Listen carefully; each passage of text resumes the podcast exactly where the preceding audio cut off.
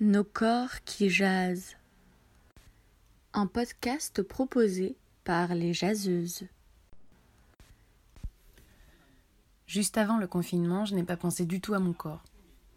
Ce qui primait, c'était l'angoisse dans ma tête, incontrôlable. Immédiatement, je me suis revue petite. Quand j'étais petite, j'ai fait une dépression et le confinement, c'était un peu ma norme à moi.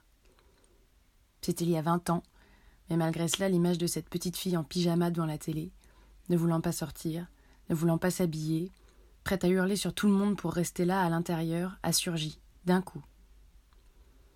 Je me suis vue, privée de mes rituels du matin, de se lever, de s'habiller, de sortir, redevenir lentement cette petite fille-là. Ça, ma tête ne pouvait pas le supporter. Alors dans les premiers jours, c'est elle qu'il a fallu occuper, ma tête, pour ne pas qu'elle pense trop. Le corps, lui, il s'est fait tout petit. Et puis jour après jour, la tempête dans ma tête s'est calmée. Elle a compris que la petite fille était un peu plus loin que prévu. Surtout, le corps n'a pas réussi à continuer à se taire. Il a commencé à comprendre ce qu'il se passait et à gronder à son tour.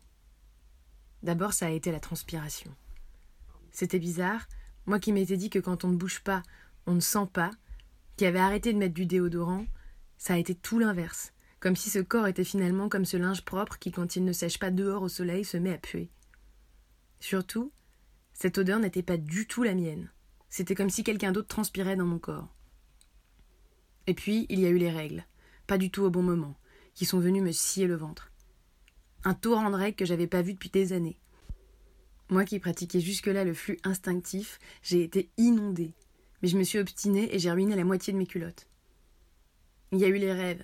J'ai fait des rêves érotiques toutes les nuits. Pourtant, la journée, la libido a du mal à se faire de la place. Elle manque un peu d'air, elle aussi. Et puis soudain, il y a eu les symptômes. La fièvre, d'abord, pas très haute.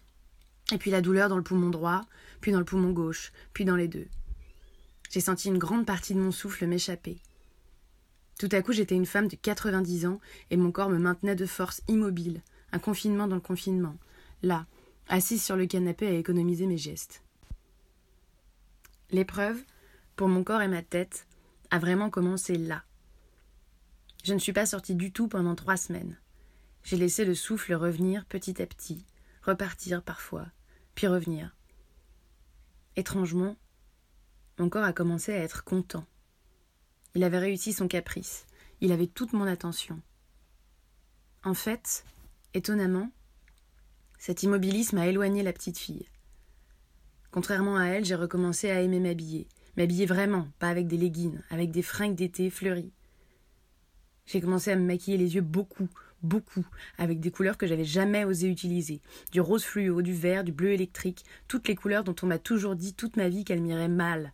Et j'ai pas trouvé qu'elles m'allaient si mal que ça. J'ai compris que ce corps-là, qui avait vingt ans de plus, ne se laisserait pas oublier comme avant qu'il ne se laisserait pas faire. J'ai eu du mal à le ressortir dans la rue au bout de trois semaines pour faire des courses. Ce corps qui était devenu uniquement à moi, qui me semblait n'avoir plus aucun rapport avec le corps d'avant le confinement. C'est pas forcément une bonne nouvelle. Il y a toujours ce risque de m'habituer à l'intérieur. Il y a toujours cette petite fille en pyjama qui guette au loin.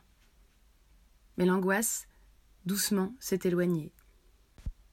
Finalement, paradoxalement, le confinement va peut-être me permettre d'en finir avec elle, avec la petite fille. Le défi pour mon corps, c'est plus vraiment maintenant. Le défi, ce sera l'après.